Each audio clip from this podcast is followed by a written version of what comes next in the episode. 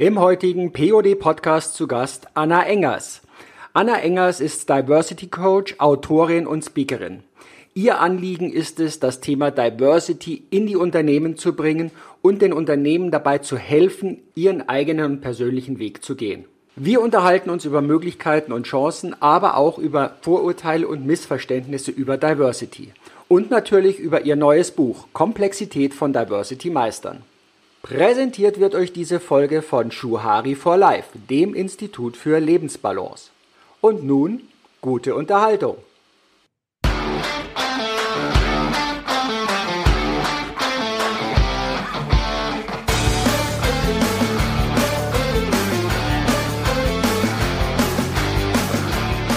Hallo und herzlich willkommen zu deinem POD Podcast. Hier geht es um P wie Personalthemen, Persönlichkeiten und die Psychologie des Scheiterns und Gelingens. Es geht um O wie Organisationsthemen, Originale und Originelles. Und es geht um D wie Digitalisierung, Disruptives und Demografie. Medienpartner dieses Podcasts ist das Fachmagazin Teletalk, Kundendialog für Profis. Begleitend zum CCV Quality Award unterstützt der CCV Deutschland e.V., der Branchenverband der Call- und Contact Center Wirtschaft, diese Podcast-Folge. Mehr dazu unter www.quality-award.de. Mein Name ist Manfred Stockmann und ich freue mich, dass du heute dabei bist. Hallo und herzlich willkommen beim POD Podcast. Heute zu Gast Anna Engers. Liebe Frau Engers, herzlichen Dank, dass Sie Zeit genommen haben. Sagen Sie doch ein paar Worte zu sich. Ja, vielen Dank. Also Anna Engers, wer bin ich? Ich bin ähm, von Hause aus Volljuristin. Also ich habe ein, ein Jurastudium äh, begonnen und auch eben voll beendet, wie es so schön heißt, mit dem Referendariat und habe ähm, im Studium eigentlich immer schon gemerkt, dass es so die reine Juristerei nicht so ganz ist, dass ich jetzt nicht mich da in der Rechtsanwaltschaft oder in der Richterschaft oder sonst wo sehe, sondern dass mir immer so ein bisschen die Kommunikation gefehlt hat und habe das dann ähm, äh, draufgesetzt und habe dort äh, in einer Kommunikationsagentur eben Training on the Job und habe dann diese zwei Dinge verbunden, indem ich lange für Großkanzleien, Wirtschaftskanzleien ähm, Pressearbeit für Juristen gemacht hat. Das habe ich dann so verbunden und habe gedacht, hier, das ist es genau, weil ich eben auch jemand bin, der unglaublich neugierig ist auf Menschen und Lust hat mit Menschen und eben da so die reine Juristerei mich da eben nicht so gesehen habe. Und ähm, dann war auch das ein, ein das war ein toller Job. Ich habe das geliebt, also dieses, diese, diese Pressearbeit für, für Großkanzleien, aber irgendwie schlummerte da noch mehr in mir. Und auch das war irgendwann, wo ich dachte, nee, ich muss noch irgendwie mehr machen und habe natürlich auch in den Kanzleien gesehen, dass dort äh, gerade was das Thema eben Diversität, äh, dass das da sehr brach lag und das zeigte sich eben ganz klar an den, an den Anwältinnen auch, die dort eben Familie gründeten und äh, best ausgebildet waren, genau wie die Männer, aber dann eben, sobald ein Kind kam, nicht wirklich wiederkam und ich immer gedacht habe, Mensch, wieso, wieso ist das so? Und gerade in den Kanzleien, wo eben ähm, viel Geld auch ist, es kann ja irgendwie nicht, nicht, es scheiterte eigentlich nicht am Geld, sondern es scheiterte irgendwie an den Strukturen und an der Denke und so. Und da ich ein unheimlich buntes ähm, Bekanntenkreis fällt, bunten Familienkreis und auch Freundeskreis habe, habe ich immer gedacht, Mensch, das ist, das ist so spannend da draußen. Diese Menschen sind so spannend und es wird irgendwie nicht gesehen. Und irgendwann kriegte das irgendwie meine Neugier und mein, mein, mein Spaß an den Menschen fokussierte sich eben in diesem Begriff. Ich habe dann irgendwie gemerkt, okay, da gibt es einen Begriff für, ne? Diversity, das ist ja auch alles noch gar nicht so alt. Und dann habe ich, ja, ja, dann muss ich das jetzt machen und habe mich eben selbstständig gemacht vor zehn Jahren jetzt schon mit dem ähm, Thema Diversität und habe mich erst auf die, die Kanzleien und Banken hier in Frankfurt ähm, konzentriert, weil ich da eben herkam und die Struktur eben dort konnte. Und vor zwei Jahren habe ich mich im Grunde noch mal ein bisschen neu aufgestellt und habe gesagt, das Thema muss größer werden, das muss breiter werden. Ich möchte eigentlich ähm, nicht nur in, in, in Unternehmen reden. Also ich möchte unbedingt in Unternehmen reden, aber ich möchte mehr darüber auch irgendwie reden und nicht irgendwie nur ein, zwei, drei Workshops ähm, halten. Und habe mich nochmal so ein bisschen neu aufgestellt, habe eben auch ein Buch geschrieben, da kommen wir bestimmt noch zu, um auch mich so ein bisschen in diesem Thema nochmal zu sortieren. Also Diversität, Vielfalt ist eben ein unglaublich weites und verzweigtes Thema und habe mich eben mit diesem Begriff einfach mal wirklich auseinandergesetzt und eine These entwickelt, wie ich glaube, dass wir Diversity in Deutschland irgendwie sehen sollten und, und, und leben sollten. Genau, und das mache ich jetzt. Ich nenne mich jetzt eben Diversity Coach. Das heißt eben, dass ich mit diesem Thema eben, das ist mein Thema, dafür brenne ich und Coach insofern, dass ich jetzt ähm, nicht jetzt klassisch berate und sage eben, äh, Sie müssen Maßnahme eins, zwei, drei, vier machen, weil das äh, habe ich gesehen in den letzten zehn Jahren, das funktioniert nicht so. Jedes Unternehmen ist anders, jede Organisation ist eben auch vielfältig, unterschiedlich und die echten Diversitätsideen, die müssen aus der, aus der Mitte des Unternehmens kommen. Die müssen von oben gewollt sein, aber die müssen aus der Mitte kommen. Und das kann ich als Coach eben einfach nur in Anführungszeichen lenken. Ich kann den Rahmen dafür bilden. Ich kann Anstöße geben. Das tue ich eben durch meine Keynotes oder auch eben Workshops und entwickle dann gemeinsam mit den Unternehmen eben wie Maßnahmen, die wirklich fruchten. Und deswegen Coach. Okay, es ist eigentlich dann mehr ein Mentoring schon. Kann man das auch in die Richtung erweitern? Ja, ne, also Mentoring ist ja auch oft so ein bisschen dieses äh, Ober-Unter, ne, also lange, ja, lange Erfahrung, ja, kann man auch so sehen wüsste ich jetzt, müsste ich jetzt irgendwie über den Begriff länger nachdenken. Aber genau, es geht wirklich darum, dass ich, ich werde oft, wenn ich in Unternehmen bin, gefragt und sagt hier, ne, also erstmal so, was machen die anderen? Ja, das ist immer ganz interessant und das wollen die immer unglaublich gerne wissen. Das nützt aber einfach nichts, ja, wenn ich sage, was machen die anderen? Und ich habe halt gesehen, ich habe natürlich viele Ideen und, und, und, und sehe auch viel, was, was, was so gemacht werden könnte. Aber es passt eben nicht immer. Und ähm, das ist tatsächlich so, dass die Belegschaft oder die Mitarbeitenden im Grunde viel, viel besser wissen, was an Diversität eben gemacht werden kann. Beziehungsweise ist es auch was, das ist auch ein Riesenpunkt, mit dem ich unterwegs bin, immer, das ist schon ganz viel Diversität da. Die Unternehmen haben es bloß noch nicht sehen gelernt. Ja, also auch dieses, ich will weg von diesem, oh, wir müssen noch Diversity machen. Also so ist es. Das, das Thema hat ja so einen gewissen Makel im Moment bekommen. Ne? Man so, oh, wir müssen das noch machen und uh, und keiner traut sich so richtig ran. Also das ist auch ein Riesenansporn an mich zu sagen, pass auf, Leute, das ist gar nicht so schwer. Und außerdem seid ihr schon divers. Lasst uns doch mal schauen, wo liegt bei euch die, die Diversität schon? Also, dass wir die wirklich sehen lernen und dass wir sie dann leben und dass wir sie dann eben auch richtig nutzen. Und dann wird das Thema nicht mehr so groß oder dann ist das Thema nicht mehr so groß. Ja, und äh, das ist wirklich was, was ich eben viel in, in, in Workshops oder auch in, in, in Reden eben tue und sage, Mensch, Leute, ihr habt da schon ganz viel. Dann kann man es vielleicht auch als Mentoring bezeichnen, ja. Mhm. Jetzt sind Sie, also Sie haben gesagt, Sie sind seit, seit gut zehn Jahren, haben Sie sich darauf so spezialisiert. Lassen Sie uns doch so ein ganz kurzes Review fahren. Was hat sich in den zehn Jahren für Sie spürbar, sichtbar verändert? Und was ist im Endeffekt noch so ungefähr gleich wie vor zehn Jahren? Also es ist tatsächlich so, dass dieser Begriff uns allen jetzt ja irgendwie ein Begriff ist. Das heißt noch lange nicht, dass wirklich alle Menschen verstanden haben, was man unter Diversity ähm, sieht. Das ist auch nicht schlimm. Also ich bin wirklich auch noch viel unterwegs, wo ich einfach für dieses Thema erstmal, wo wir einfach mal den Begriff erstmal diskutieren. Aber er ist irgendwie, er steht im Raume und er steht in unserer Gesellschaft. Und ähm, das tat er eben so vor zehn Jahren, zehn, zwölf Jahren kam das irgendwie so rübergeschwappt, äh, auch eben aus den USA. Und ähm, also die Leute wissen jetzt, dass es diesen Begriff gibt. Das heißt noch lange nicht, dass sie wirklich genau wissen, was darunter zu verstehen ist. Das finde ich aber auch, ist nicht schlimm. So. Die Unternehmen, die sich damit beschäftigt haben, die letzten zehn Jahre, die haben das wirklich versucht, gut zu machen. Und das ist auch ein großes Thema in meinem Buch, ähm, als ich mich damit auseinandergesetzt habe und mich auch eben auch gefragt habe, also gerade ne, aus den Kanzleien, aus denen kommen, warum tut sich da so wenig? Ähm, wenn doch diese Studien alle zeigen, dass die Erfolg, dass die, dass die diversen Teams viel, viel erfolgreicher sind. Und das, das finde ich also auch gar nicht erfolgreich. Ich finde viel wichtiger, dass sie eben robuster sind. Ne? Sie sind ja viel weniger störanfällig und da ist viel, viel mehr Innovation. Wenn die Studien das doch zeigen, warum machen die Unternehmen nichts? Und das habe ich mir so ein bisschen näher angeschaut und habe dann eben auch gesehen, dass die Unternehmen natürlich was gemacht haben und Organisationen und auch viele gute Sachen gemacht haben und mich dann eben gefragt, aber warum fruchten sie nicht so richtig? Und ich glaube, dass es daran liegt, das ist jetzt aber eben meine Meinung, also wir haben versucht, Diversity in diese sechs Kategorien zu packen. Ne? Also sechs Kategorien von Menschen sozusagen. Das ist eben Alter, das ist Geschlecht, das ist sexuelle Orientierung, das ist ethnische Herkunft, Religion oder Weltanschauung und dann eben die körperliche Unversehrtheit beziehungsweise Behinderung.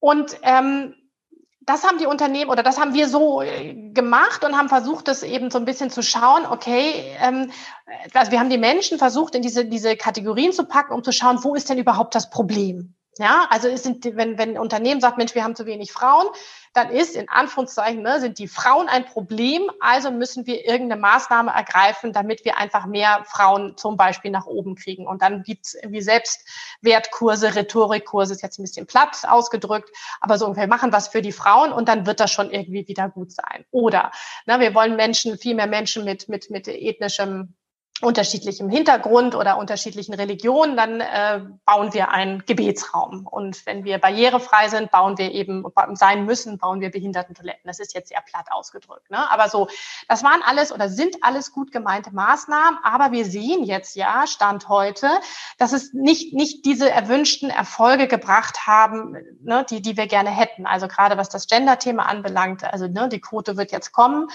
Ähm, also die, die, die Quote ne, von Frauen in Aufsichtsräten beziehungsweise Vorständen hat sich ja nicht wirklich verbessert. So, also wir haben das versucht, diese Menschen in diese Kategorien zu packen, um zu gucken, wo, wo ist denn überhaupt ein Problem? Und das ist völlig in Ordnung. Also zu sagen, Mensch, erstmal, um sich dem Thema überhaupt zu nähern und zu sagen, hier, hier, hier, hier herrscht irgendwo eine Diskriminierung, eine Diskrepanz, was auch immer, und dann versuchen, dieses, dieses, dieses Thema oder dieses Problem eben zu, zu vermeiden. Ich glaube aber, dass wir Diversität eben anders denken müssen und dass wir das viel weiter denken müssen und viel mehr darauf abstellen sollten, wie die, wie die, wie die Belegschaft, wie die Mitarbeitenden in Unternehmen einfach unterschiedlich denken, unterschiedlich handeln, unterschiedlich Projekte leiten, führen, unterschiedlich an Probleme herangehen. Also vielmehr auf diese, so nenne ich das immer, verhaltensimmanente Diversität zu schauen und nicht auf die Diversität auf die Person immanente, also dass diese, diese Kategorien, die ich qua Person oder qua Existenz ja mitbringe. Ich als Frau bin so und so alt, habe die und die sexuelle Orientierung. Das ist ja einfach, das sind eben diese Kategorisierung, ähm, die ich qua Existenz mitbringe. Das ist für mich zu kurz gedacht, zu sagen, okay, die Frauen sind ein Problem, also machen wir was für die Frauen. LGBT scheint irgendwie ein Thema zu sein, wir gründen ein Netzwerk. Wie gesagt, das, ich will das überhaupt nicht anprangern, im Gegenteil, weil viele Unternehmen einfach sich diesem Thema erstmal so genähert haben und überhaupt erstmal sensibilisiert wurden dafür. Ich glaube nur, dass wir jetzt ähm, wirklich, und das hat, glaube ich, auch Corona uns gesagt, jetzt ist das Thema ja auf einmal ganz groß wieder. Ne? Also als ich letztes Jahr, vor zwei Jahren angefangen habe, das Buch zu schreiben und auf Verlagssuche war, da haben mir die großen Verlage alle gesagt, nee, das Thema ist ja durch. Das war so vor zehn, zehn, zwölf Jahren, ne? da waren die Studien und sowas. Und da habe ich auch, das gibt's doch nicht. Und jetzt auf einmal ist es ganz groß, auch durch Corona. Warum? Weil wir in der Corona-Zeit nämlich genau das gelernt haben, was ich glaube, was wir für Diversität brauchen, nämlich wirklich dieses, wie verhalte ich mich in einer Situation, die mich komplett überrennt. Ja, also mit der ich überhaupt nicht gerechnet habe. Wie fühle ich mich da? Wie denke ich da? Wie, wie, wie löse ich die Probleme? Wie gehe ich dann mit meinen Menschen, mit dem, mit dem Umfeld um, mit Familie um und so weiter? Das ist alles aufs Verhalten. Und hier müssen wir vielfältig sein und vielfältig denken und vielfältig sehen.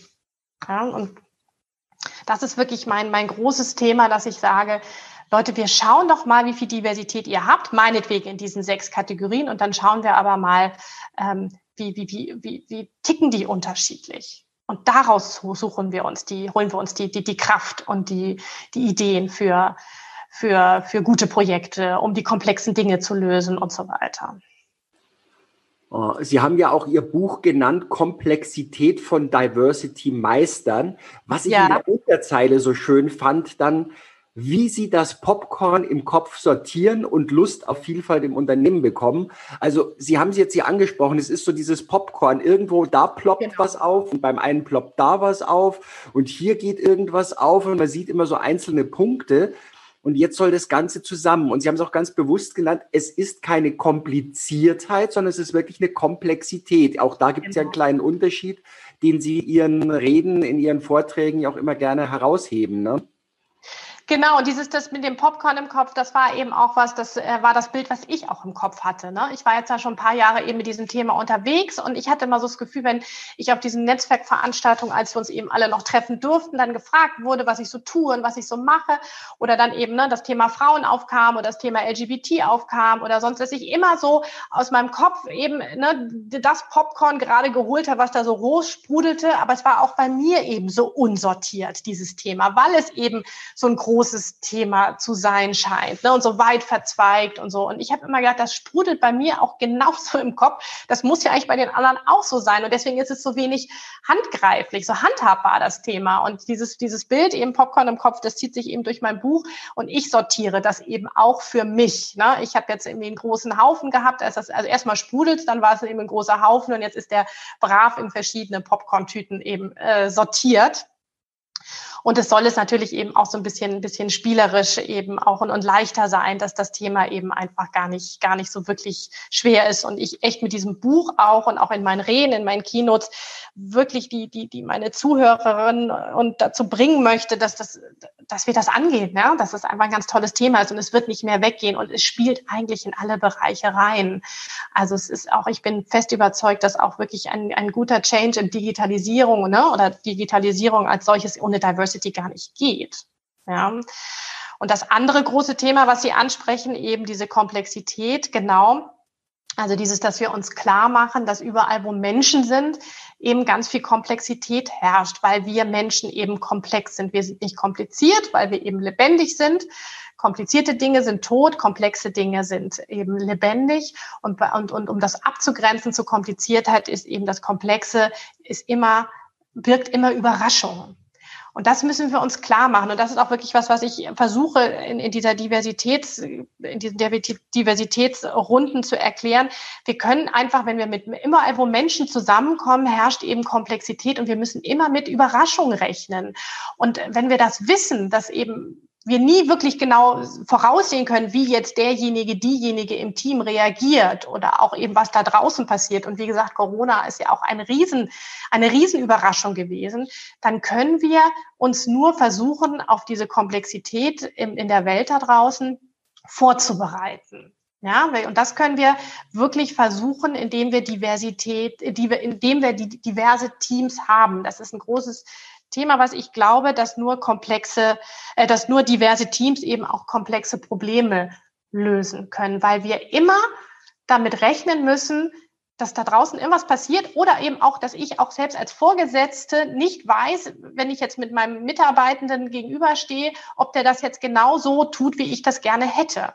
Und alleine die Erkenntnis, dass Komplexität immer da ist, wenn Menschen da ist, finde ich, macht uns ja einfach auch ruhiger. Wir können dann, müssen diesen Zehn-Punkte-Plan nicht bis zum Schluss abarbeiten. Vielleicht hat jemand eben, und wie gesagt, Überraschung muss ja auch gar nicht negativ sein. Das kann ja auch was Positives sein, dass bei Punkt fünf im Zehn-Punkte-Plan ein Mitarbeiter oder eine Mitarbeiterin kommt und sagt, boah, ich habe eine total geniale Idee.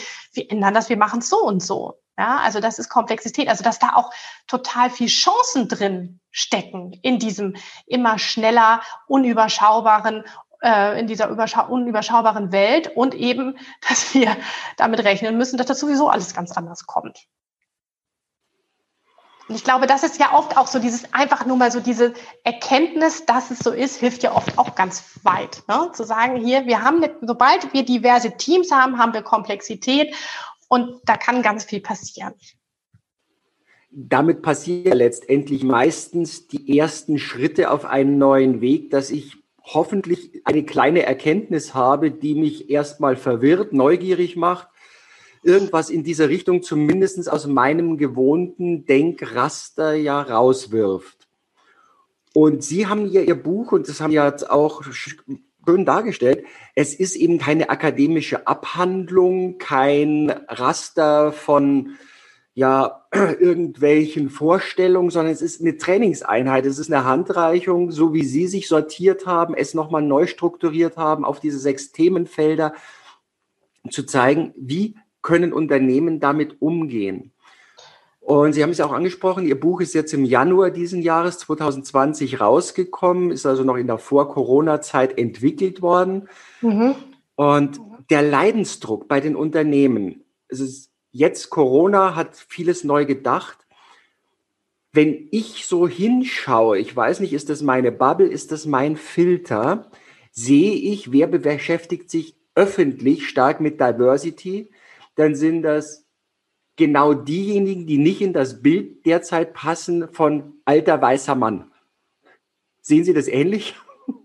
Ja, ja, ja. Ähm, auch, genau, doch, also es gibt wirklich große Unternehmen und tolle Unternehmen, die unglaublich viel machen. Und auch da werden sie immer wieder, ne, gerade in den ganz großen werden sie immer Stimmen finden, wo sie sagen, ach, das ist aber alles gar nicht so, ne? Aber ähm, ich finde, was, was ich wirklich toll finde und was ich wirklich sehe, ist tatsächlich gerade auch, dass eben in dem letzten Dreivierteljahr das unglaublich hochgeschwemmt wurde und ich sehe so einen Aktionismus und das ist das, was ich die ganze Zeit echt vermisst habe. Ich habe immer gedacht, ich bin, ich meine, ne, genau wie Sie sagen, in der Bubble, ich war natürlich auch in der Diversity Bubble und da passierte viel und da passiert jetzt auch viel, aber ich habe das Gefühl, es hat wirklich den Weg rausgeschafft aus dieser Bubble und da ist ein Aktionismus da und zwar irgendwie von wirklich vielen und auch eben ganz vielen bunten Leuten, was uns hoffentlich irgendwie weiterträgt. Also das freut mich total. Ähm, und im Grunde ist es ja auch so, dass ich an meiner eigenen Abschaffung arbeite. Ne? Also ich hoffe, dass ich irgendwann am Ende meines Lebens sagen kann, boah, ne, wir, wir, wir müssen nicht mehr über Diversität reden. Und da sehe ich gerade wirklich eine tolle Initiative und da sehe ich auch wirklich viele Unternehmen, die ganz weit vorne sind und da zumindest dieses, diesen, diesen, die, diese Lust zu haben, das, das Thema zu spielen und zu machen und sich auszuprobieren, das ist da. Und ich hoffe echt, dass das auf viele überschwappt, weil ich sehe auch natürlich auf der anderen Seite auch noch ganz, ganz viele, wo sie genau das ansprechen, ne? wo der alte weiße Mann sitzt und wo einfach immer noch falsch rekrutiert wird und, und, und die Frauen es schwierig haben und auch alle anderen es dann sowieso schwierig haben. So. Und auf diesem ganzen Gebiet irgendwie flexible Arbeitszeiten, familiär und sowas, da passiert ja im Moment auch unglaublich viel durch alleine diese, diese Homeoffice-Geschichten, die wir jetzt ja im Grunde alle praktizieren und die auf einmal gehen. Ne? Also ich glaube, da wird es wirklich leichter für, für Familien und dann wird es eben leichter für Väter und für Mütter. Es sind eben auch nicht nur die Mütter, es wird auch leichter für die Väter. Das wird auch zu einer, einer Vielfalt führen, die wir in Deutschland unglaublich und dringend irgendwie brauchen. Ja, und auch das, so dieses, die Unternehmen, ich meine, die, die viel machen, die, die, die, die, die wehen halt auch viel mit der Fahne und sind laut. Ne? Also das ist ja auch, ähm, ich, es gibt aber auch viele kleine, die auch viel machen und einfach nur nicht so laut sind. Und auch die fände ich schön, wenn wir die irgendwie mit, mit, mit abholen. Und auch das nochmal, ich glaube, es braucht oft auch gar nicht viel. Ne? Also es müssen nicht eben die ganzen baulichen Veränderungen sein. Es müssen nicht die 5000 Netzwerke und Veranstaltungen sein. Also ich glaube, ein, ein guter Schreinereibetrieb, der mit irgendwie, weiß ich nicht, fünf, sechs, sieben ähm, Mitarbeitenden auch Diversität wunderbar leben kann, weil sich alle wohlfühlen und weil alle entsprechend ihrer Qualifikation, ihres Talentes eben dort sich ähm, entfalten können, arbeiten können und durchaus eben auch familiäre Verpflegung. Also ne, das, das ist genau, die sind, die können genauso divers sein und dürfen das genauso sagen und tun äh, wie jetzt eine eine SAP zum Beispiel. Das finde ich jetzt ein schönes Beispiel, gerade dass Sie sagen, okay, das ist dieser Schreinerbetrieb, der vor Ort ist, der irgendwo, sage ich mal, jetzt im ländlichen Raum unterwegs ist, genauso wie die global agierenden. Wo haben die denn diese Gemeinsamkeiten? Also was ist es denn wirklich? Wir dröseln ja gerade diesen Begriff Diversity nochmal auf von diesem hohen Ross, dass es eigentlich was völlig Normales ist, wenn wir das im, im Denkprozess anders ja, einsortieren, sage ich mal. Ne? Also sie, sie, sie, sie treffen sich im Grunde dort, wenn das, das, das Management, ne, der, der Meister dann irgendwie erstmal echt Lust auf seine Menschen, auf seine Mitarbeitenden im Betrieb hat. Also das ist ein ganz großer Punkt. Das beschreibe ich auch im Buch. Ich, wenn, wenn ich ein Unternehmen habe und führe, und das ist jetzt wirklich egal, ob es der Zwei-Mann-Betrieb ist oder eben ob es äh, 500.000 oder noch mehr sind, ich muss Bock auf die Menschen haben. Ich muss Lust auf Leute haben, die mit mir diese Vision, die dieses Unternehmen eben hat oder dieses Produkt, was sie herstellt, diese Dienstleistung, die sie herstellt, das gemeinsam zu machen. Und das ist dann eben beim Schreiner eben, ne, wenn das ist dann der Tisch oder die Tür oder oder was auch immer. Ähm, also ich muss Lust haben, mit gemeinsam mit anderen Menschen mein Produkt, meine Dienstleistung erfolgreich nach vorne zu führen. Das heißt jetzt nicht, dass ich immer alle Menschen mögen muss. Also ich, ne, so dieses, das wird mir dann oft ja auch so, ach, das können Sie ja schön da vorne sagen, ne, von außen, Sie wissen ja gar nicht, wie es ist und hier so gut. Und ich bin jetzt auch nicht der, der totale Gutmensch. Aber wenn es darum geht, dass ich eine Idee habe, die ich da draußen verfolgen will und wie gesagt, entweder Produkt, Dienstleistung oder was auch immer, dann muss ich Lust haben auf die Menschen, die das mit mir gemeinsam machen. Ich muss Bock auf Menschen haben. Und dann, und das, wenn ich das habe, dann würde ich sagen, ist es auch gar nicht so weit, dass ich sie eben entsprechend wertschätze. Und nochmal, ich kann auch wert, Menschen wertschätzen in meinem Betrieb, in meinem Unternehmen, ohne sie jetzt so total mögen zu müssen. Ich muss nicht mit allen Bier trinken, weiß Gott nicht. Ne? Aber ich muss sie wertschätzen insofern, dass ich sehe, Mensch, der hat oder die hat eine Qualifikation, eine Kompetenz, die ich brauche, um dieses Unternehmen nach vorne zu bringen. Und wenn das, und das ist jetzt leider in Deutschland eben auch immer noch dieses, ne, von, von, von oben nach unten, weil wir eben unglaublich in diesen, in diesen Hierarchiestufen ähm, denken. Also ein, ein Management oder eben ein, ein Meister, der einen Betrieb führt, muss einfach Lust mit seinen, mit seinen Leuten was zu kreieren und muss einfach dieses Gefühl haben, Mensch, ich habe, ich, ich, ich tue gemeinsam mit denen richtig was Tolles. Wir, wir, wir stellen was Geiles her. Ja, so. Und das ist eben auch was, ähm, ich glaube, dass auch ganz viel Diversität entsteht, wenn die Mitarbeitenden merken, ey, ich bin hier gebraucht, ich werde gebraucht. Ich, derjenige, der jetzt am, am Band am steht ne, und irgendwie das letzte Teil, weiß ich nicht, für das Auto XY ähm, reinschraubt, der muss wissen, warum er das tut und der muss wissen, ich bin hier, weil ich das gut kann und das sehen die da oben oder so. Ne? Und wenn dieses, das ist, dann sind wir irgendwie beim Wir-Gefühl und so weiter. Und dann ist das alles, dann ist das steht im Vordergrund, dass ich als, als Mitarbeiterin im Unternehmen eine Aufgabe habe, ich werde gewertschätzt dafür und dann ist es eben, und da will ich hin, egal, ob ich Mann oder Frau, Homo oder Hetero oder sonst was bin. Das sind Faktoren, die natürlich auch in einer gewissen Art und Weise sichtbar sind. Ich kann, ich bin nun mal, ne, ich als Anna Engers bin eine Frau, das sieht man mir auch an. Ähm, aber es ist, ich, wenn ich in dem Unternehmen bin, bin ich Anna Engers, weil ich das und das gut kann. Und da, ne, da, da müssen wir wieder hin. Und das ist auch wieder dieses Verhaltensimmanente. Und das in, in den Hintergrund rückt, dass ich Mann, Frau, Homo, Hetero, Alt, Jung und so weiter bin. Und nun eine kurze Unterbrechung und zum Werbepartner dieser Folge. Du bist engagiert im Beruf und doch spürst du immer öfter eine gewisse Erschöpfung? Du stehst wie vor einer Wand und kommst nicht weiter? Auch Urlaube oder Auszeiten ändern daran nichts wirklich. Shuhari for Life begleitet Menschen wie dich mit wirkungsvollen Angeboten wie der Shaolin-Strategie wieder zu Kraft, Energie und Fokus im Leben zu finden. Weitere Informationen erhaltet ihr unter www.shuhari.live. Den Link findet ihr natürlich auch in den Show Notes. Und nun weiter zum Gespräch. Sie haben das jetzt für mich gerade ganz hervorragend nochmal rausgearbeitet. Es kommt auf die Einstellung drauf an, den Menschen zu mögen. Und wir waren ziemlich am Anfang vom Gespräch, wo Sie auch gesagt haben, ja, die Unternehmen, wie machen es denn andere?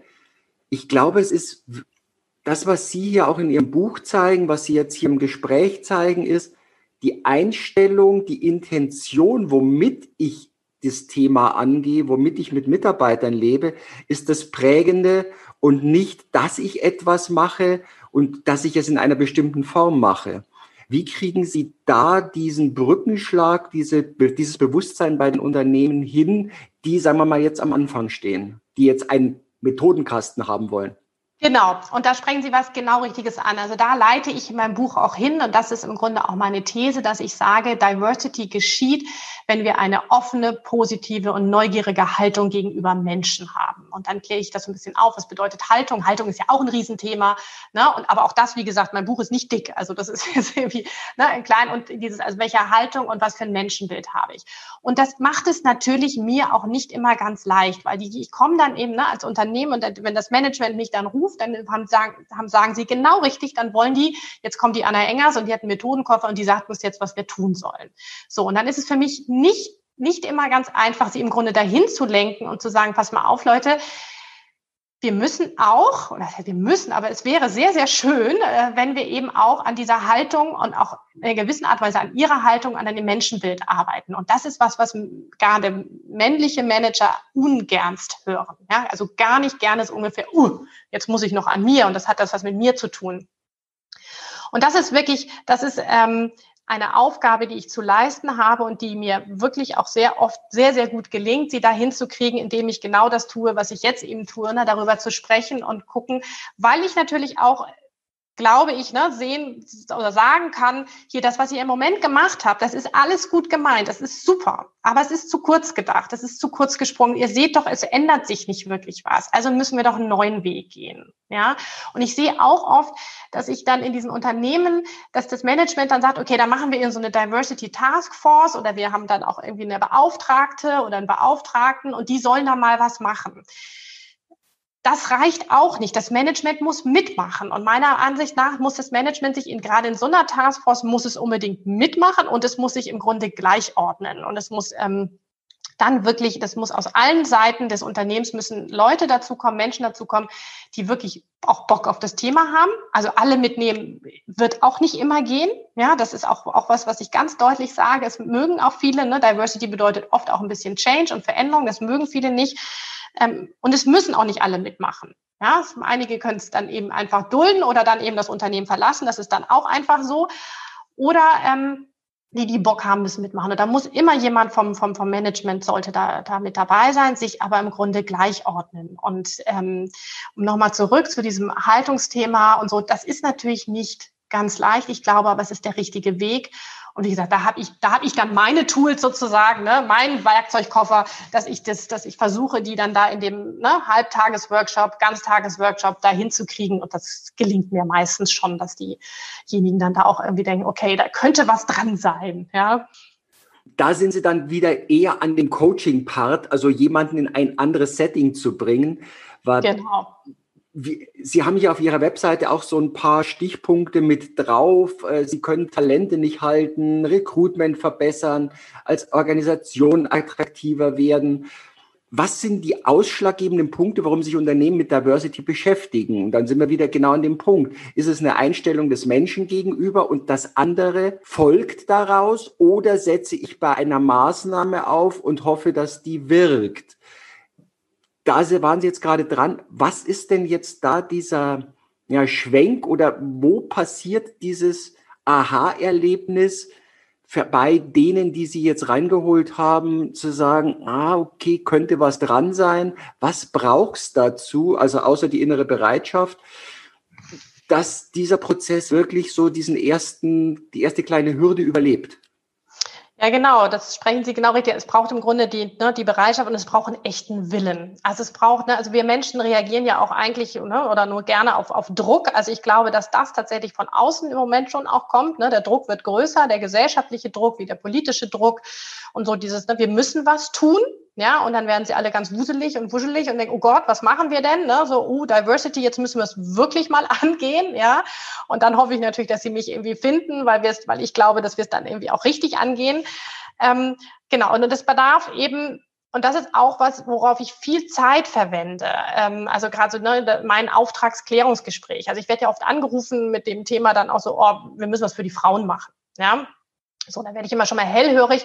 Und das ist dann oft so, dass wir lange drüber sprechen, wie, wo ich muss das Unternehmen eben auch so ein bisschen ne, kennenlernen und, und fühlen können, was denn da so ist. Und das ist eben ganz oft, das wissen wir Berater auch, ne, so die Unternehmen wissen, was sie wollen, wissen aber nicht, was sie brauchen. Und das ist bei, wenn ich so einen Anruf kriege, ganz oft so, dass ich, dass die erstmal sagen, was sie gerne irgendwie hätten und nachher machen wir dann was ganz, ganz anderes. Und das ist ja auch irgendwie toll und das ist dann in dem Fall auch wieder divers und vielfältig. Genau, aber ich muss erkennen in diesem ersten Gespräch ja, oder auch dann schon im zweiten Gespräch, dass das Unternehmen es wirklich ernst meint. Also, dass die wirklich nicht nur so dieses, wir müssen das jetzt machen, sondern dass die echt eben auch Bock drauf haben. Bock drauf haben und dass die auch bereit sind, dass es auch ein bisschen unbequem mal werden kann und dass es ein bisschen länger dauert. Also Diversität, wie gesagt, ich bin große Verfechter davon, dass es kein, kein schweres Thema ist. Ich will unbedingt diesem Thema die Leichtigkeit zurückgeben, aber das ist auch mal anstrengend. Ja, und das dauert auch mal irgendwie länger und, und so. Aber es lohnt sich. Also das ist ja auch was, was ich immer ganz, ganz versuche, ganz schnell zu sagen. Hier, wenn wir uns damit ernsthaft beschäftigen, lohnt es sich. So, also ich muss wirklich erkennen, dass die das echt ernst meinen. Und wenn die das wirklich ernst meinen und Bock haben, dann müssen sie eben auch ein bisschen bisschen Geld und Zeit dafür haben. Also das sehe ich dann einfach aus. Also nicht, dass ich jetzt sagen kann, wir brauchen Budget X, aber ne, wenn wir sagen, wir wollen das weitergehen und wir wollen das machen, dann kostet es eben auch Geld alleine, wenn die Mitarbeitenden für bestimmte Workshops abgestellt werden und wie. Also diese Bereitschaft muss ich sehen. Und dann ist eigentlich, Herr Stockmann, da ist alles möglich. Ja, also wenn ich das schaffe, die wirklich so, so zu begeistern und sagen, Mensch, Leute, wir packen das jetzt an, dann ist alles möglich. Dann geht ganz, ganz viel und dann braucht es manchmal gar nicht so viel. Also das ist ganz, ganz toll. Also ich will auch gar nicht dieses, also man muss jetzt nicht, wie ich jetzt hier in der Deutschen Bank, ne, ich bin hier mitten in der Stadt in Frankfurt, wenn ich da durch die Gegend fahre und dann am Diversity-Tag hängen sie alle ihre Fahnen raus und Riesenplakate und so.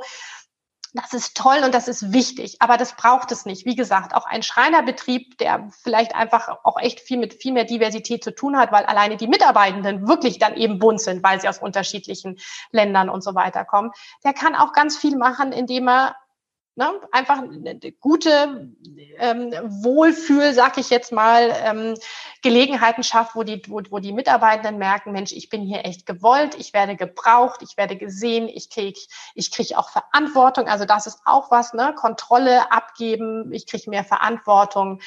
Ich bin in diesem Unternehmen, weil ich einfach ein guter Schreiner bin und ein guter Menschenkenner. Auch das ist ja was. Ich meine, ne, man kann, muss ja nicht nur einen Tisch bauen, man muss ja auch mit dem Kunden können. So, und ich werde hier, ich werde hier so gesehen, wie ich bin. Und wenn mir eben eine Hand fehlt, ja, gut, das ist bei Schreiner jetzt vielleicht nicht so praktisch, aber so, dass das wurscht ist, ja, dass das wirklich egal ist. Also, dass wir weg von diesem, von diesen sechs Kriterien, die, da, da, tue ich mich wirklich schwer, dass wir die Menschen in so, in so Schubladen packen. Und ähm, da kriegt man sie eben auch schwer wieder raus.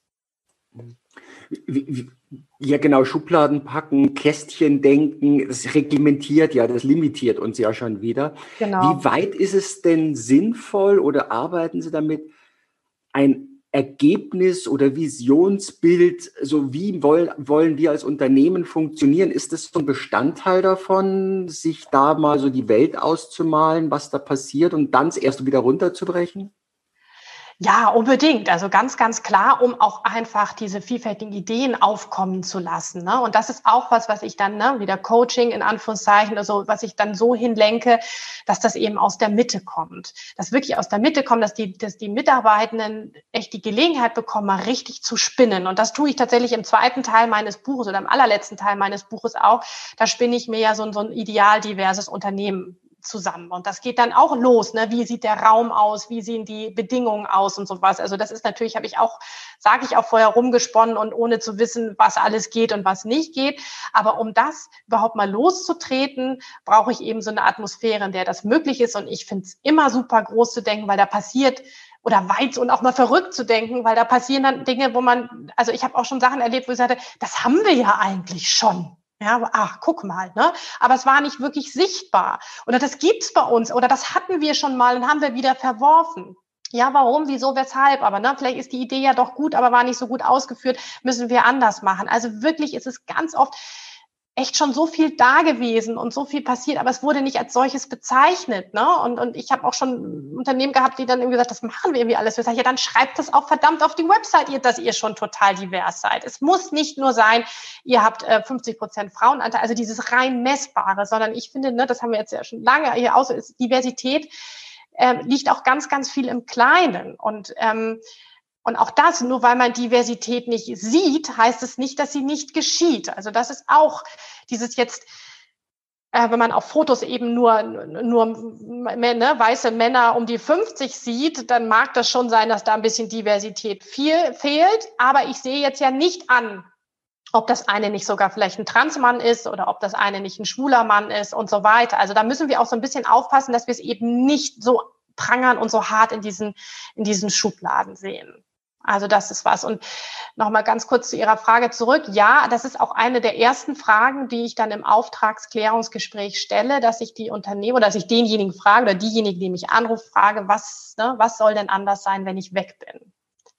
Das klingt jetzt so einfach, aber da müssen die immer echt öfters länger drüber nachdenken. Also was möchten die geändert haben, wenn ich wieder weg bin? Und da sind wir dann eigentlich ganz schnell drin im Thema. Und da merke ich ganz oft auch, dass es nicht nur vielleicht ein Frauenthema ist, sondern dass es auch was anderes ist.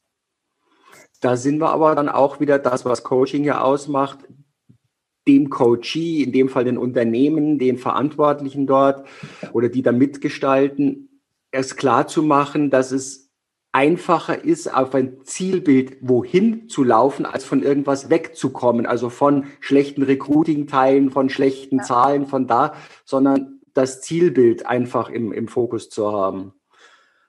Ja, genau. Und weil ich wirklich auch eben überzeugt bin, dass ich jetzt eben nicht, ich, ich kann ja nicht wissen, wie es wirklich in diesem Unternehmen zugeht. Also da muss ich ja wirklich mehrere Jahre dazugehören und das werde ich nie können. Ne? Sondern ich will, bin wirklich der Meinung, dass ich da so einen Rahmen bieten kann, dass ich es anstoßen kann, dass ich begeistern kann, dass ich lenken kann, dass ich Dinge höre und sehe, wo manche vielleicht einfach so drüber hinweggehen, was aber eine tolle Idee sein kann und sowas. Also da sehe ich mich schon. Und natürlich bedarf es am Anfang so ein bisschen so ein Anstoßen und Lostreten und Losgehen. Also da sehe ich mich natürlich ganz doll in der Pflicht und sei es darum, auch dieses Thema einfach nochmal zu, zu diskutieren und, und, und aufzuklären, was, wie, wie es sein kann, wie ich es sehe. Ne? Auch das, was wir jetzt alles besprechen, das ist jetzt meine Sicht der Dinge. Ne? Vielleicht gibt es ja da draußen auch noch andere, also es gibt viele Diversity-Berater, die das vielleicht ein bisschen anders sehen und das vielleicht auch nochmal anders aufdröseln. Auch das, warum nicht? Ne? Also das ist, glaube ich, möglich, ist alles möglich. Ähm, aber so wie ich das jetzt eben in den letzten zehn Jahren beobachtet hat, glaube ich, ist das ein Weg, um dieses Thema nochmal einfach anders anders anzugehen und, ähm, und letztendlich führt das ja alles dazu, dass wir eine andere Unternehmenskultur in Deutschland kriegen. Und das ist ja, da steckt ja alles dahinter. Ich möchte ja auch einfach genau, dass wir eine Unternehmenskultur kriegen, in der es eben möglich ist, als Frau bis nach oben zu kommen, in der es möglich ist, als jemand mit einem ähm, türkischen Namen oder Migrationshintergrund eben auch ganz nach oben zu kommen und so weiter. Und eben auch, wenn ich körperlich äh, beeinträchtigt bin. Also, dass das nicht mehr, dass das normaler wird, dass das gesehen wird, dass das gefördert wird. Das würde uns eben, eben gut tun. Das würde uns ja eben auch nicht nur in der Unternehmenskultur gut tun. Jetzt wird es eben ganz groß, das tut der ganzen Gesellschaft gut. Und das ist ein Thema. Und ich glaube, dass Unternehmen eben einen großen Beitrag dazu leisten können, wenn sie Strukturen schaffen, in denen das möglich ist. Und das ist auch was, was ich ganz oft sehe. Die sagen dann ah, wir müssen Diversity machen. Und dann kommen wir wieder, ne? dann denken sie, ich, ich komme jetzt und sage, wir machen Maßnahme A, B, C und D und dann war's das. Nein, ganz oft ist es ja eben sind das Themen, die nicht, die, die aufkommen, weil die Strukturen nicht so sind. Ne? Also auch um wieder beim Thema Gender zu bleiben. Ne? Oft haben Unternehmen einfach Strukturen, die sind unglaublich männerdominiert. Gerade diese ganz deutschen traditionellen äh, Unternehmen sind von Männern aufgebaut, für Männer gemacht. Das ist nicht schlimm. Ich will das gar nicht so anprangern, aber das müsse uns klar sein, dass das einfach männerdominierte Strukturen sind. Und da braucht es manchmal auch gar nicht viel. Da braucht es dann irgendwie an ein, zwei, drei, vier Rädchen zu drehen und dann wird das anders. Und dann, das ist auch so ein Punkt, wo ich immer darauf hinweise, also eine Kultur, also oft ist es auch so, dass die sagen, ja, wir brauchen eine Diversitätskultur, Frank. Also wir müssen eine Kultur dafür schaffen. Und auch das bin ich überzeugt von, nein, wir müssen erst die Strukturen ändern, weil die Kultur ist nur ein Abbild dessen, wie das Unternehmen ist. Das ist, das folgt im Grunde. Also ich habe ich hab einen guten ähm, Kollegen, der sagt immer, das finde ich ganz toll, der sagt, irgendwie jedes Unternehmen hat die Kultur, die es verdient. Und das finde ich da, also das, das, die Kultur ist so, wie das Unternehmen ist. Und wenn wir die Kultur ändern wollen, dann müssen wir die Strukturen ändern. Und dann ändert sich auch die Kultur automatisch. Die Kultur ist nur ein Schatten des Unternehmens, ein Abbild dessen. Und wenn wir eben mehr Diversität wollen, müssen wir vielleicht an dem einen oder anderen Rädchen drehen. Wir müssen Strukturen ändern. Dann ändert sich die Kultur und dann ist eben, glaube ich, auch ganz, ganz viel Raum für Diversität da. Und das ist natürlich auch was, was die Menschen oder, ne, oder Männer erstmal nicht so gerne hören. Ne? So, uh, Strukturen. Jetzt kommt die Engers da, ist doch Diversity Coach, die sagt uns jetzt, wir müssen Strukturen ändern. So, hm. also das ist, das liegt dann wieder bei mir und das macht mir dann aber immer unglaublich viel Spaß. Aber da, muss, da möchte ich hin. Ja? Und oft ist dann auch erstmal Funkstille und dann melden die sich nach zwei, drei Jahren wieder und sagen, ah, Frau Engers, wir haben jetzt doch noch mal hier und das und wollen Sie nicht doch noch mal kommen und so und siehe da. Es passiert viel ja, Sie haben es gesagt, letztendlich die Kultur und Kultur kann man nicht konstruieren, sondern Kultur passiert durch das, was wir tagtäglich in kleinen genau. Schritten im Denken machen. Dazu braucht das Management, wie Sie es gesagt haben, den Auftrag oder auch den Mut, diese Strukturen, den Rahmen zu schaffen, damit es passieren kann. Und was mir auch immer wieder auffällt, und da sind Sie mit der Diversity ähnlich dabei, wenn wir über Transformationsprojekte reden, dann haben wir genau Transformationsprojekte. Und da sträubt sich bei mir schon das Ganze, denn Transformation ist kein Projekt, Diversity ist kein Projekt. Genau. Es ist eine Haltung, da sind wir jetzt ein paar Mal drauf gekommen, es ist eine Einstellung, es ist das ja letztendlich der Nukleus, um den sich dann Dinge entwickeln können, wenn ich es denn aufbaue. Genau. Genau, und, und, dann ist eben Diversität auch wieder nicht mehr schwer, wenn es das heißt, ne, wenn wir jetzt, ne, und auch ganz platt jetzt, wenn ein Unternehmen eine Quote einrichtet, dann ist es eine Strukturveränderung und wir werden ja sehen, was passiert, aber dann wird automatisch werden hoffentlich endlich mehr Frauen irgendwie nach oben kommen und dann wird sich die Kultur ändern.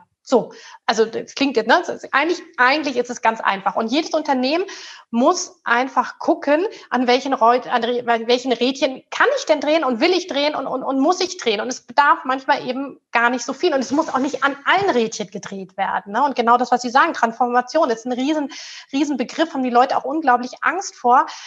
Aber warum? Es, ist, es, es muss ja auch gar nicht so viel sein. Und es darf ja auch erstmal klein angefangen werden. Also auch so dieses, das finde ich auch immer, äh, lassen einfach wenigstens mal anfangen und drüber nachzudenken und, und selbst wenn eben es schon in der Haltung sich ein bisschen was ändert und eben ne, die, die, die, die Manager und Management irgendwie sagen, Mensch, ja, das ist eigentlich echt toll, was wir hier leisten und ich gebe mal was zurück und ich gebe was rein, ist auch schon viel getan. Das ist für mich auch schon Diversität. Ja. Sie haben es aber auch angesprochen gehabt, die Männer tun sich damit irgendwie im Management, also gerade speziell auch im Management, aber ich merke es auch in anderen gesellschaftlichen Rasterungen, irgendwie schwerer. Sind wir hier gesellschaftlich, erziehungsmäßig auf einen anderen Stand als Mann konditioniert worden, um uns zu öffnen, um auch mal was abzugeben. Also das ist ja auch mhm. immer das Thema von Machtverlusten, die da oftmals im Hintergrund mitspielen, von Anerkennung von Positionen. Haben da Frauen ja, ich will jetzt nicht sagen genetisch, aber irgendwo gibt es da Rollenbilder, gibt es da schon Prägungen, warum es bestimmten Gruppen leichter fällt, ich will es gar nicht mal auf Mann, Frau, sondern bestimmten Gruppen, bestimmten Lebenswegen leichter fällt als anderen? Ja, also das ist schon so. Das liegt halt evolutionär doch auch schon ganz, ganz tief in uns drin. Ne? Also das ist jetzt, und jetzt wird's wirklich platt, aber so ist es. Es war einfach, ne, die, die, die Jäger sind raus und mussten irgendwie, ne, den mussten kämpfen und mussten was mitbringen. Und die, die, die Frauen waren eben in der Höhle. Und das ist auch, das ist, das merke ich bei meinem Kommunikationstraining, ist, das sage ich das eben oft. Also die Frauen eben in der Höhle, die mussten eben auf dieser Beziehungsebene viel mehr kommunizieren. Die mussten gucken, dass da eben ne, die Brut und auch die anderen alle irgendwie dass das alles äh, in Frieden in der Höhle quasi ne, ähm, vonstatten ging. Und die, die Jungs, die da draußen dann vom Säbelzahntiger standen, die mussten entscheiden, flight or fight. Ne? Also dieses kämpfe ich jetzt oder, oder renne ich weg. Also die waren ja viel mehr so auf, auf ähm, auf, auf ähm, Jagd aus und irgendwie ganz klar und, und auch das, die kommt auch erst zurück, wenn ihr was erlegt habt. Ne? Also so, und da gab es einfach nicht viel. Das war einfach raus, kämpfen, was, was erlegen und wieder zurückkommen. Und ähm, und bei den, bei den Frauen eben in den Höhlen oder ne, so dieses auf dieser Beziehungsebene, die, die haben viel mehr den Blick für das große Ganze und es muss eben einfach viel mehr dieses Harmonie eben herrschen, weil da draußen ja eben auch Gefahr lauerte. So, das ist jetzt sehr, sehr platt. Es ist tatsächlich was, was ganz, ganz tief in uns drinsteckt und was eben gefördert wird durch diese Strukturen, die wir jetzt haben in Unternehmen. Und das ist ja im Grunde, ne, jetzt schlage ich den großen Bogen, auch zu dem, was jetzt viel eben diskutiert wäre, diese agile Strukturen, ja, ne, Kontrolle abgeben, wer kann es am besten und sowas. Und da sehe ich schon eine Chance, dass wir ein bisschen wegkommen von diesem hierarchischen Denken. Da müssen wir weg, weil das ist eben dieses hierarchische Führen ist das, was eben den Männern eher liegt, weil wir darauf eben tatsächlich, das steckt ganz, ganz, ganz, ganz tief uns drin, evolutionär immer noch drauf getrimmt sind. Und diese agilen Strukturen, die ja viel mehr darauf legen, okay, wer kann jetzt zu dieser Situation das Problem am besten lösen oder wer kann dieses Projekt in dieser, in dieser Konstellation, wie wir es haben, jetzt gerade besonders gut ähm, umsetzen. Äh, also da geht es also im Grunde so nach der Könnerschaft. Derjenige, der es in dem Moment am besten kann, der führt oder die führt. Ne? So, und ich glaube, dass in diesen Strukturen, wenn wir sie denn wirklich bis zu Ende denken und wenn ein Unternehmen derart irgendwie aufgebaut ist, alleine die Diversität schon schon da ist. Ne? Weil wenn, wenn auf die Könnerschaft abgestellt wird, da sind wir wieder bei dem, ne, was ich sage, aufs Talent, aufs, auf, auf die Kompetenz derjenigen Person, dann ist es eben in dem Moment wieder egal, ob es Mann, Frau, Homo, Hetero, alt, jung ist, sondern dann ist derjenige, diejenige, die das am besten kann gerade, die macht das, die macht das Ding, die macht das Thema. So, und das läuft so wieder diesen, diesen Strukturen, die wir jetzt gerade eben haben, die hierarchische.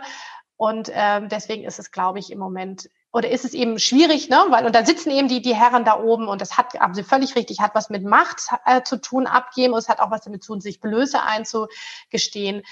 aber ich sehe da auch echt Licht am Ende des Tunnels. Auch das verändert sich. Es ist gesellschaftlich ja viel anerkannt. Da sind wir dann ne, bei Burnout, dass, da, dass das gesagt werden darf. Wir kennen wirklich viele Männer auch, die das jetzt mittlerweile haben. Auch da tut sich was. Sehr, sehr langsam, aber es tut sich was. Mhm. Wobei bei, den, bei dem Burnout-Thema stelle ich immer wieder fest, man spricht darüber, wenn man es durchgemacht hat und wieder ungefähr raus ist aus der Reha, weil dann kann man sich als Orden und Leistungsträger anheften. Es spricht keiner drüber, wenn er in der Situation drinsteckt und jetzt gerade seine ersten Ansätze und Coaching-Hilfen ja. überhaupt in Anspruch nimmt. Ja, aber es bricht überhaupt auf, weil vor ein paar Jahren haben wir auch nicht gesagt, dass man Burnout hatte, sondern man hat sich eine kreative Auszeit genommen. Wahnsinn, ne? Ja, ja, genau. Also das ist traurig, dass das so ist. Ich glaube, da sind wir zwei uns hier auch einig. Und ich hoffe, dass das tatsächlich ähm, äh, einfach auch viel mehr wieder in, diesen, in, den, in den Vordergrund geht, dass das gesellschaftlich eben auch äh, anerkannt wird, dass es das gibt und dass das völlig in Ordnung ist, ja. Ja, und wenn wir uns über unsere Gesellschaft auch in Deutschland, wo es immer heißt, na ja, Deutschland ist ja nicht so multikulturell wie andere Nationen, wie die USA, das ist ja ein Trugbild. Also wenn man sich wirklich anschaut, wer woher kommt und selbst wenn man mal so zwei, drei Generationen, klar, man ist hier in Deutschland aufgewachsen, aber wo kamen meine Vorfahren her? Und letztendlich sind wir alle durch Völkerwanderungen irgendwo durch alle Wege gekommen. Und heute haben wir ja eben ein wesentlich diverseres Gesellschaftsbild schon, als wir das manchmal in Unternehmen ja sichtbar widerspiegeln wollen oder haben.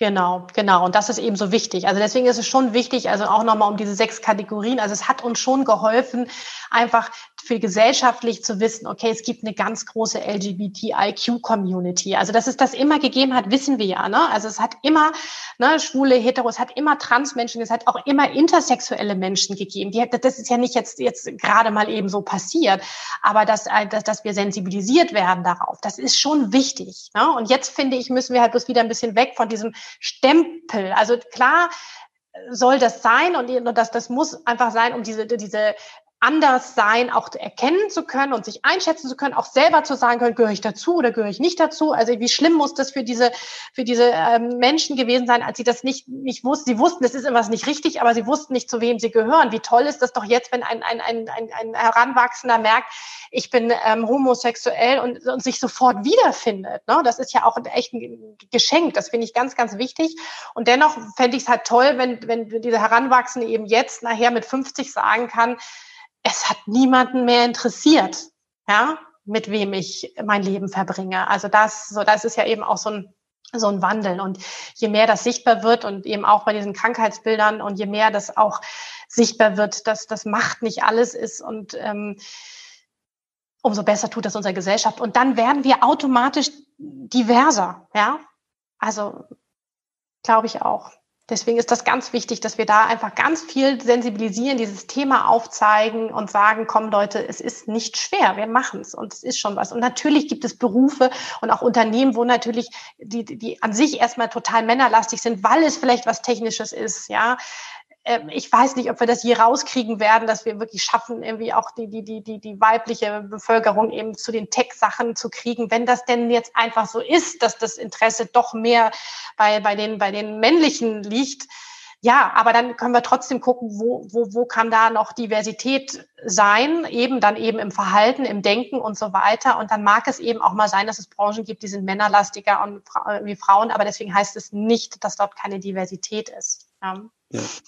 Ne, letztendlich als Kind, wenn wir hoch, bevor wir konditioniert und in unsere gesellschaftlichen Prägungen gejagt werden oder getrieben werden, bis dahin sind wir ja im Endeffekt grundsätzlich schon divers eingestellt. Und ich dachte mir das gestern gerade wieder im Supermarkt an der Kasse, äh, eine junge Frau mit einem kleinen Kind, weil sie gerade gesagt haben, so Rollenbilder, wie kriegen wir das raus? Mhm. Und da war das Überraschungsei für Mädchen, das Überraschungsei für Jungs und der Junge fand eigentlich irgendwie das für Mädchen von Optik anscheinend viel ansprechender. Und dann hat sie, hat die Mama gesagt, nein, nein, nein, das ist für die Mädchen, deine sind da drüben. Also auch da, wir haben auch bei jungen Menschen heute immer noch diese geprägten Bilder, wo was hingeht. Also wir haben noch einen Weg, glaube ich, vor uns.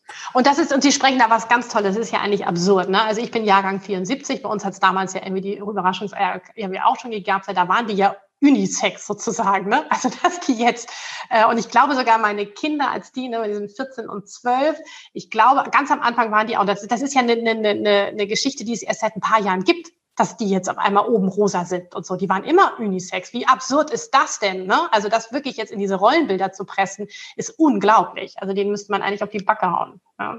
Ja, irgendwie haben wir dann an manchen Stellen marketingtechnisch, weil die irgendwie rausgefunden haben, man kann darüber besser verkaufen, fällt man wieder an alte Bilder.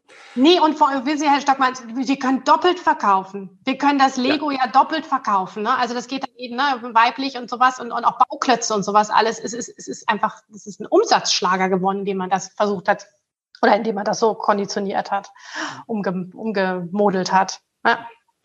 Ja, wir kommen zum Ende. Gibt es noch irgendetwas? Also Sie hatten jetzt schon schön zusammengefasst, es ist die Einstellung, wir arbeiten an der Kultur, es ist, kann leicht sein, es darf einfach zugelassen werden. Was ist so Ihre Wunschvorstellung, Ihre Vision, wo wir hinkommen könnten oder was Sie den Teilnehmern, den Zuhörern hier einfach nochmal mitgeben wollen? Ja, das ist wirklich, also Diversität, das sage ich und, und schreibe ich auch ganz oft, das ist meiner Meinung nach echt der Unternehmensbooster. Ne, wirklich. Und dieses, dass wir das schaffen, also dass es eben nicht nur in Anführungszeichen Arbeit ist und oh, das muss ich auch noch machen, sondern dass es sich hinten raus einfach auch unfassbar auszahlen wird. Ja, und dass auch ich als einzelne Person, die irgendwo in diesem Unternehmen ist, viel lieber zur Arbeit gehe, wenn ich sehe, das macht hier Spaß, ich bin hier, ich bin hier gewollt. Ähm, die Menschen sind einfach total gut drauf, die haben Bock drauf. Und klar, es gibt immer mal schlechte Tage, also, ne, und es ist auch, ich darf auch mal keinen Bock haben, aber so grundsätzlich, äh, das wird super und es zahlt sich hinten raus aus. Wir sind einfach, ne, wir sind eine geile Firma, die echt umsatzstark, stärker wird dadurch. Das fände ich irgendwie, das, das ist mir auch wichtig zu sagen, wir machen jetzt hier nicht nur irgendwie, wie haben wir uns alle lieb, ne, sondern ähm, das bringt am Ende auch was. Und auch zahlenmäßig wird das was bringen. Also es lohnt sich. Ne? Worauf warten bitte? Anfangen, machen, loslegen. Es zahlt sich aus. Super. Alles beginnt mit dem ersten Schritt und tun ist das Geheimnis. Hervorragend. Ja, wir werden auf jeden Fall auf Ihre Webseite verlinken, denn die ist ansprechend attraktiv, sich damit mit dem Thema auseinanderzusetzen. Und von daher freue ich mich, wenn das Thema Diversity und auch Sie hier weiter im Thema ja, voranschreiten. Vielen herzlichen Dank, Frau Engers. Ich danke Ihnen. Vielen Dank euch fürs Zuhören. Präsentiert wurde diese Folge von Schuhari for Life, dem Institut für Lebensbalance. Unterstützt vom CCV Deutschland e.V. und als Medienpartner die Fachzeitschrift Teletalk, Kundendialog für Profis. Wenn es dir gefallen hat, dann abonniere diesen Podcast und gib ihm ein Like. Ich freue mich auf das nächste Mal, wenn auch du wieder mit dabei bist. Bis dann und hab eine gute Zeit.